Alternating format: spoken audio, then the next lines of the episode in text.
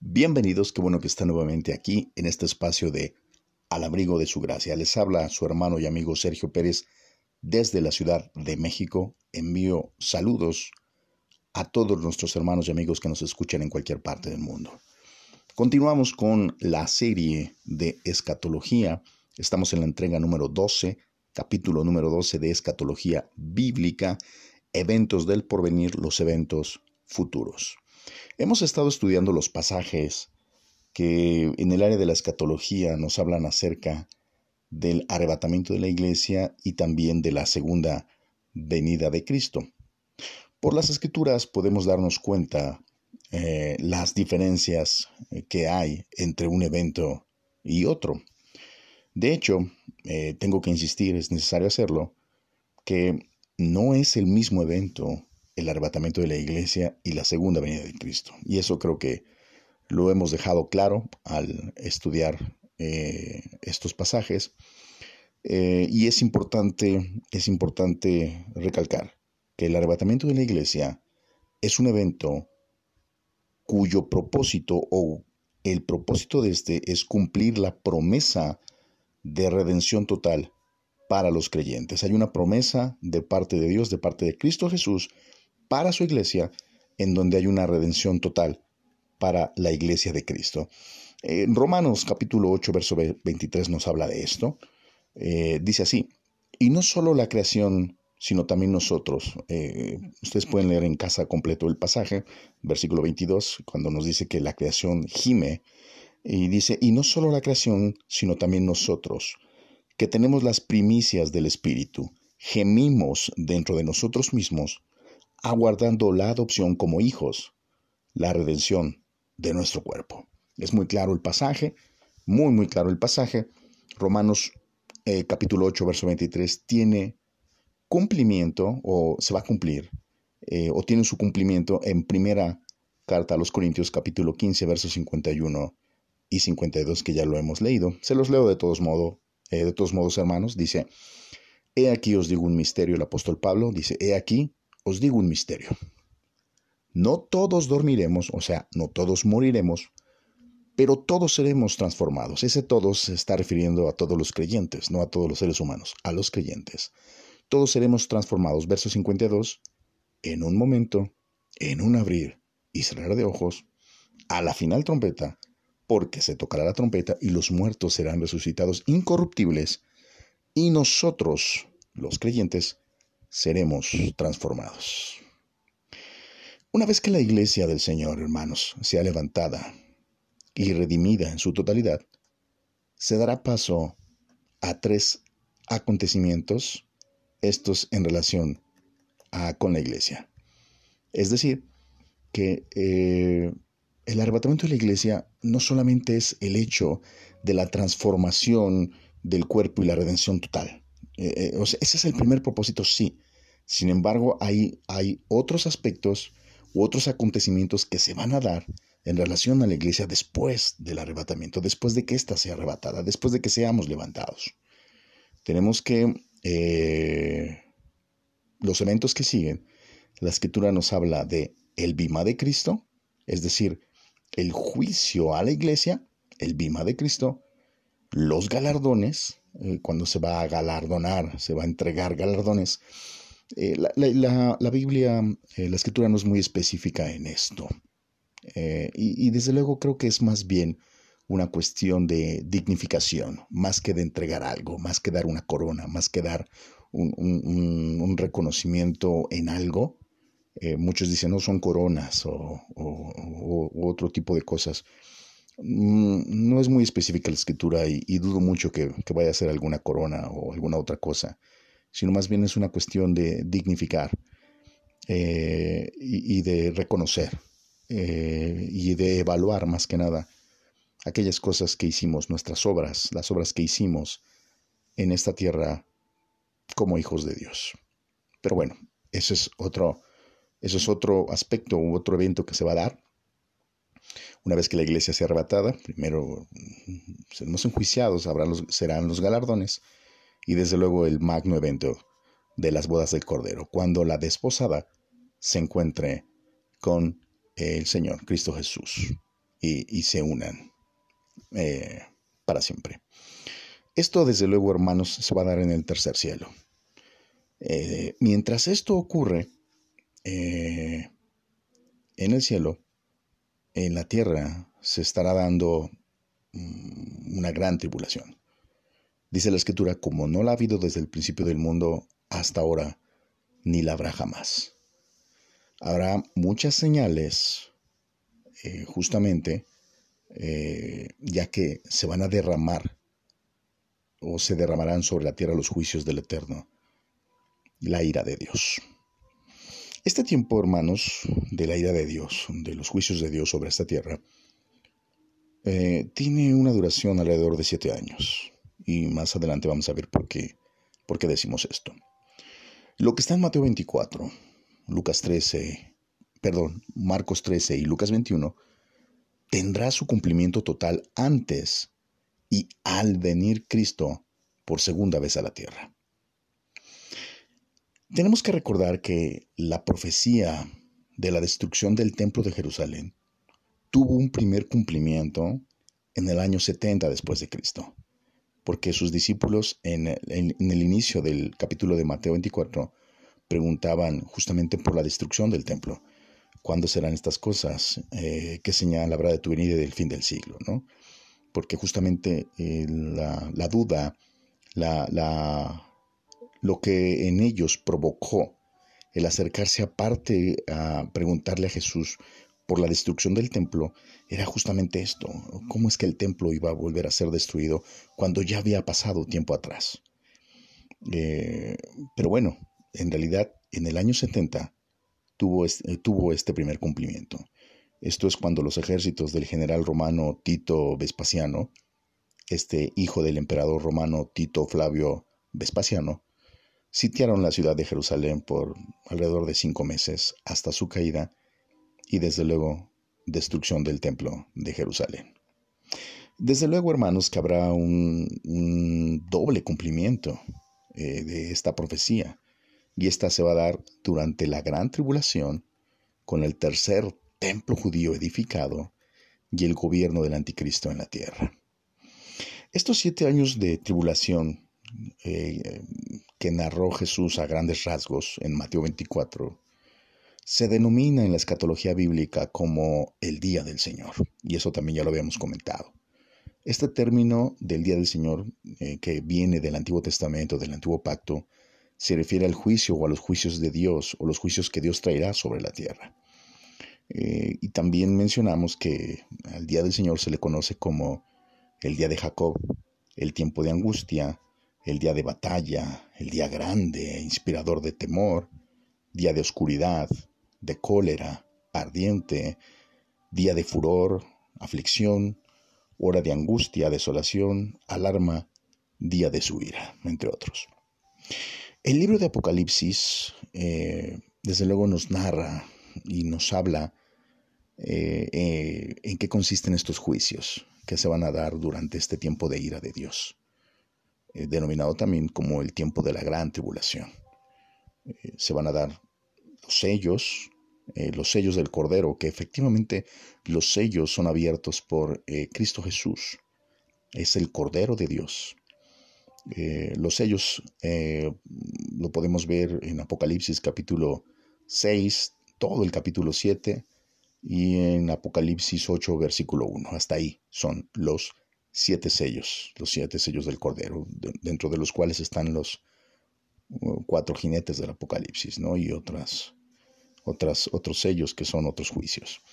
Después viene el juicio de las trompetas, las trompetas que eh, podemos verlo en, el capítulo 8, verso 2 en adelante hasta el verso 3.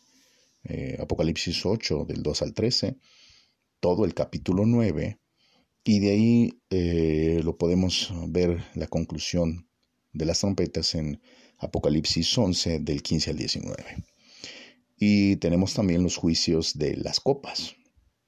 Las copas es otra serie de juicios, siete juicios más, siete, siete sellos, siete trompetas, siete copas. Y las siete copas lo podemos ver en el capítulo 16 de Apocalipsis, total, completo está ahí. Y bueno, esto desde luego lo vamos a ver más a detalle, eh, a detalle más adelante. Eh, bueno, ahora bien, este, este, esto, esto que acabamos de mencionar corresponde al tiempo de tribulación, una vez que la iglesia sea arrebatada. Después de este tiempo, desde luego, viene la segunda venida de Cristo, la cual tiene un propósito, tiene propósitos. Tiene por propósito la segunda venida de Cristo, hermanos, desde luego, ¿por qué viene Jesús? Bueno, eh, la característica o las características de esta, de esta venida de Cristo Jesús por segunda vez a la tierra eh, nos refiere la escritura que viene a la batalla de Armagedón. Ahí se va a dar la batalla de Armagedón. Eh, tanto que se habla de este, de este término, que, que, es un término bíblico principalmente, y que lo menciona Apocalipsis capítulo 16, y nos narra desde el verso 13 hasta el verso 16. Yo quisiera leerles, hermanos, el versículo 15 y 16 de, este, de este eh, pasaje que me parece muy interesante.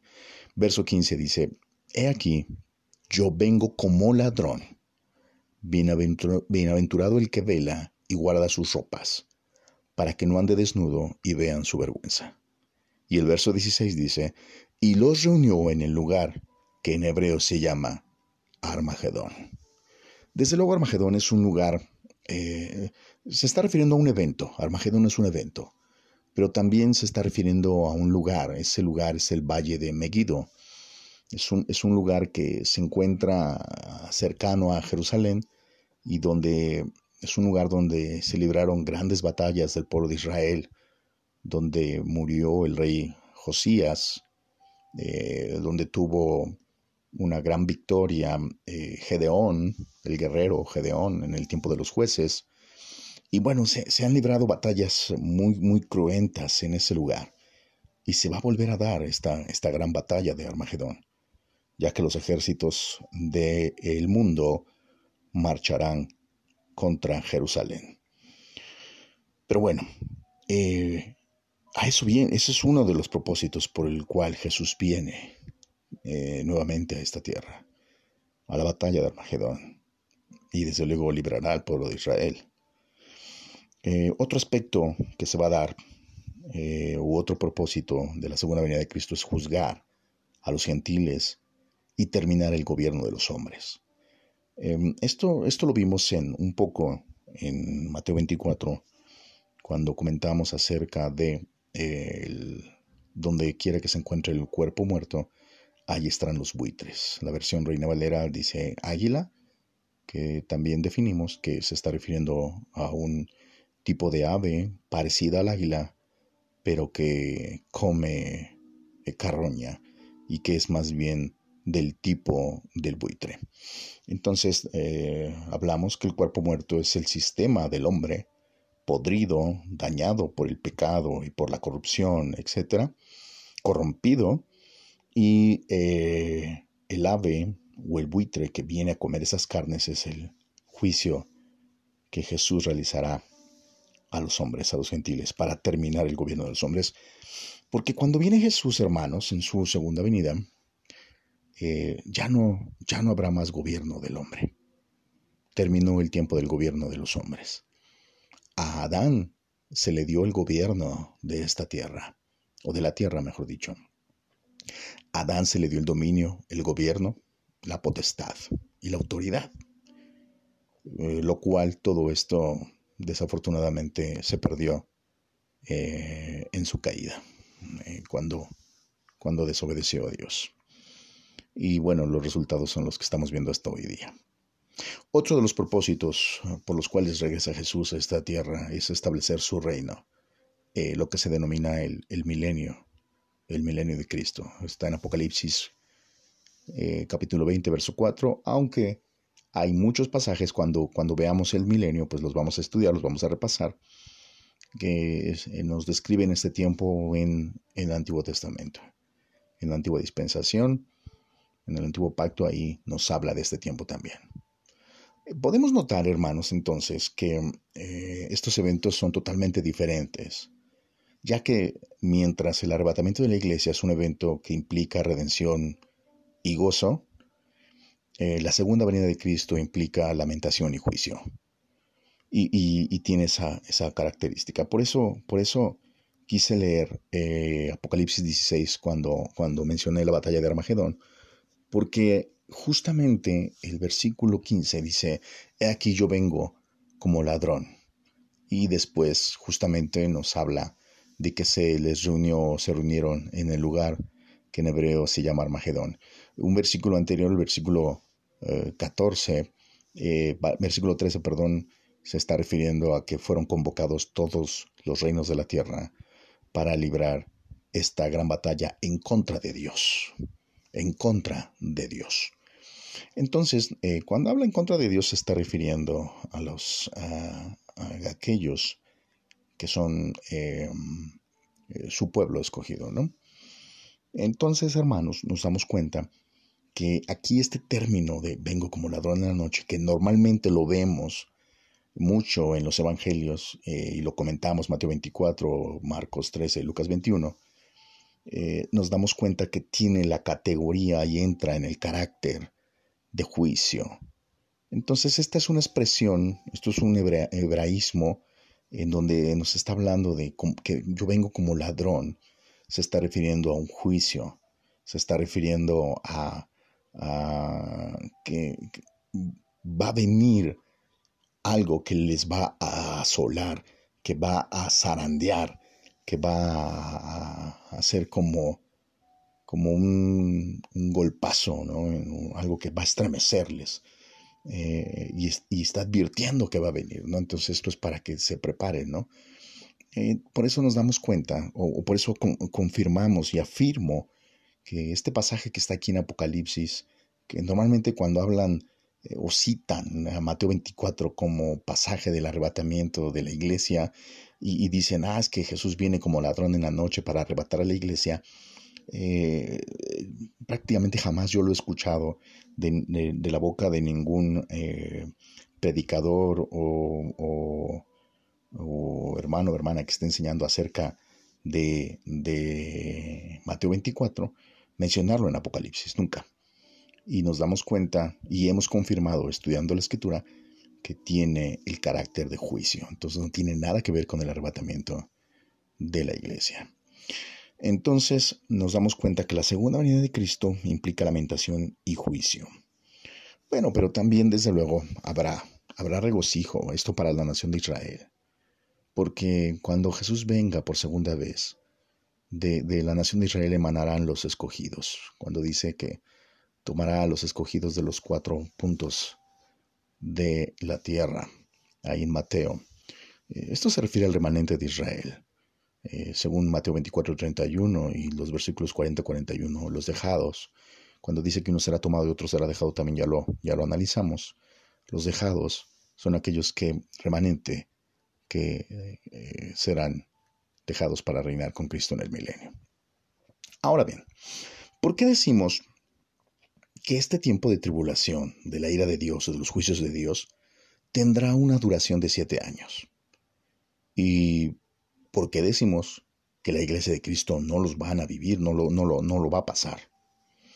Afirmamos esto, hermanos, porque la escritura así lo dice. Es importante y tenemos que estudiar, entender y, permitir que el Espíritu Santo nos dé la iluminación del texto sagrado. Esto en relación a la escatología bíblica. No podemos interpretar según creamos o según nosotros entendamos, porque eso es eh, hacer eisegesis, falsa doctrina.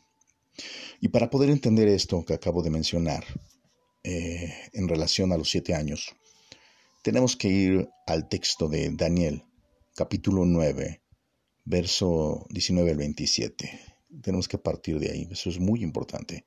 Daniel capítulo 9, verso 19 al 27 dice así, eh, lo vamos a leer en la versión Reina Valera 60, que es la que comúnmente eh, manejan y, y se utiliza. Verso 19 dice, Oye, Señor, oh Señor, perdona, presta oído, Señor, y hazlo, no tardes por amor de ti mismo, Dios mío, porque tu nombre es invocado sobre tu ciudad y sobre tu pueblo. Aún estaba hablando y llorando y confesando mi pecado y el pecado de mi pueblo Israel, y derramaba mi ruego delante del Señor mi Dios, por el monte santo de mi Dios.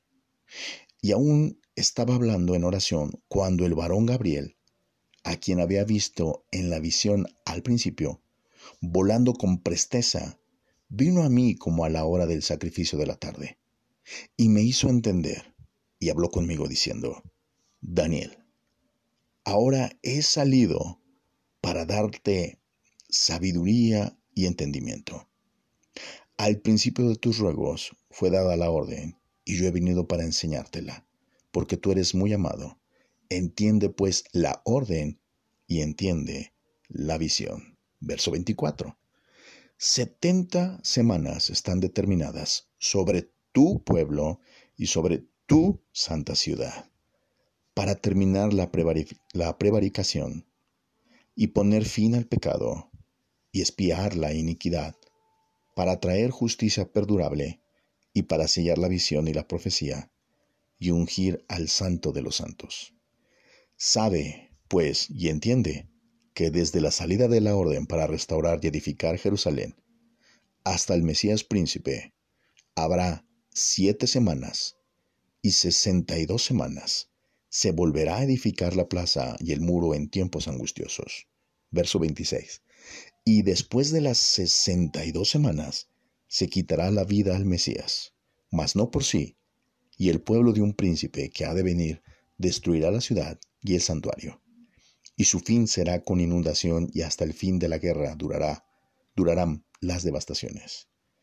Y por otra semana confirmará el pacto con muchos, y a la mitad de la semana hará cesar el sacrificio y la ofrenda. Después, con la muchedumbre de las abominaciones, vendrá el desolador, hasta que venga la consumación, y lo que está determinado se derrame sobre el desolador. Tenemos que entender, hermanos, em, los tiempos. El tiempo de Dios, Kairos, es el tiempo en donde Dios define cómo, cuándo y de qué manera se darán los hechos, los acontecimientos y las circunstancias en el tiempo de los hombres, en el cronos de los hombres. Podemos notar aspectos muy, muy interesantes e importantes en la profecía de Daniel.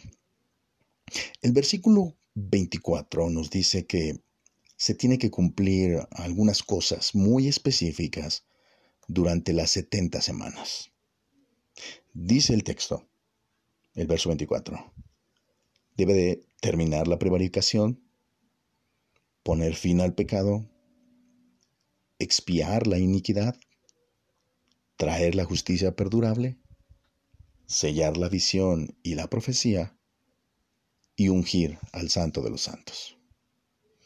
Estas son cosas que, se, que en parte han tenido un cierto cumplimiento, esto desde luego por el sacrificio de Cristo Jesús en la cruz del Calvario, pero no se ha cumplido en su totalidad. Faltan, faltan varios aspectos por cumplirse. De hecho, sellar la visión y la profecía y ungir al Santo de los Santos aún no ha ocurrido. Y traer la justicia perdurable. La justicia ya ha venido justamente por eh, Cristo Jesús. Sin embargo, se está refiriendo a un tiempo en el que ya no haya pecado. Y bueno, eso lo vamos a ver más a detalle eh, mm, más adelante a detalle. También nos indica eh, el pasaje y nos, nos define para quién está dirigido este tiempo. Primero nos dice, 70 semanas están determinadas sobre tu pueblo y sobre tu santa ciudad. Cuando Daniel está orando e intercediendo, Daniel lo está haciendo o lo hacía por su pueblo Israel y la ciudad de Jerusalén. Es decir, que esta profecía está dirigida específicamente al pueblo escogido de Dios, al pueblo de Israel. Y cuando, eh, cuando leemos que, Daniel oraba y, pedía perdón por el pecado de su pueblo, y en realidad Daniel oraba y estaba angustiado, porque ya había llegado el tiempo del cumplimiento eh, de las profecías eh, de Jeremías y otros profetas, en donde se refería a que el pueblo de Israel estarían por 70 años cautivos en Babilonia. Esto es en el exilio de Babilonia o la transportación a Babilonia. Y ya el tiempo se estaba se estaba cumpliendo. Entonces eso le dio mucha angustia a Daniel y oraba por esto. Y bueno, tuvo la respuesta. Pero eh, el ángel Gabriel es, eh, es muy... Eh, lo define bastante bien, muy, muy, muy bien, porque le está diciendo en el versículo 26, perdón, en el versículo 24, 70 semanas están terminadas sobre tu pueblo y sobre tu ciudad. Sobre tu pueblo y sobre tu ciudad. Cuando hablamos de esto, eh, cuando, cuando analizamos bien el texto, eh, nos damos cuenta, y es importante mencionarlo, que para Dios hay tres pueblos en la tierra. El pueblo de Israel, el pueblo escogido, los gentiles y la iglesia de Cristo. Y podemos notar en el pasaje que nos habla de un trato de Dios con su pueblo Israel. Cuando menciona 70 semanas están determinadas, esa expresión determinadas sobre se está refiriendo a un trato. Y podemos notar también que este trato eh, está dividido en tres tiempos. Lo primero que tenemos que tomar en cuenta, y para poder entender bien la profecía eh, y, comprenderla, es que eh, para, para, un judío o, para un hebreo o para el pueblo de Israel, un día corresponde a un año. Un día corresponde a un año. Quiere decir, ¿cuántos días tiene una semana? Siete. Una semana equivale a siete años. Y podemos ver, un ejemplo muy, muy, muy claro en Génesis capítulo 29, verso del 20 al 29. Se los leo rápidamente. Dice así. Así sirvió Jacob por Raquel siete años. Así sirvió Jacob por Raquel siete años. Y le parecieron como pocos días, porque la amaba. Entonces dijo Jacob a Labán, dame mi mujer, porque mi tiempo se ha cumplido para unirme a ella. Entonces Labán juntó a todos los varones de aquel lugar e hizo banquete. Y sucedió que a la noche tomó a Lea su hija y se la trajo, y él se llegó a ella. Y dio Labán su sierva Silpa a su hija Lea por criada. Venida la mañana, he aquí que era Lea y Jacob, dijo a Labán, ¿qué es esto que me has hecho? ¿No te he servido por Raquel? ¿Por qué pues me has engañado? Versículo 26. Y Labán respondió, No se hace así en nuestro lugar, que se dé la menor antes de la mayor cumple la semana de esta y se te dará también la otra, por el servicio que hagas conmigo otros siete años. E hizo Jacob así y cumplió la semana de aquella, y él le dio a Raquel, su hija menor, por mujer. Entonces nos damos cuenta que efectivamente aquí es, muy claro, una semana equivale a siete años. Daniel hace referencia a semanas proféticas, lo cual determina semanas años. Cada semana en lo profético equivale a siete años. Cada semana equivale a siete años, que multiplicado por 70 semanas nos dan 490 años. 490 años abarca el tiempo del trato de Dios con Israel, su pueblo. De estos años proféticos en semanas, se han ya cumplido 69 semanas. por lo cual solo falta que se cumpla la última semana, es decir, siete años. Debemos tomar en cuenta que aunque son semanas años, estas semanas, hermanos, eh, no tienen o no tienen un cumplimiento en un sentido cronológico inmediato, sino que de acuerdo a los tiempos y los tratos de Dios con Israel, estas semanas se van cumpliendo o se van dando. Y el ángel cuando le está dando la profecía a Daniel, cuando el ángel Gabriel le está dando la profecía a Daniel, le está diciendo, son 70 semanas, pero también le dice cómo se van a dar los tiempos en estas semanas. Y podemos notar que le dice 70 semanas, 490 años, después le dice 7 semanas, que equivalen a 49 años, luego menciona el ángel 62 semanas, que son 434 años, y luego dice una semana, que son 7 años. Está dividido en tres, en tres ah, bloques de tiempo, donde se va a cumplir las 70 semanas de esta profecía. Em, nos, ha, nos, ha, ganado el tiempo. Eh, desde luego en el siguiente podcast eh, vamos a explicar eh, cuándo se dan estos tiempos, pero podemos notar efectivamente cómo se le da la profecía a Daniel y cómo podemos definir o identificar perfectamente los tiempos o el tiempo profético en semanas años.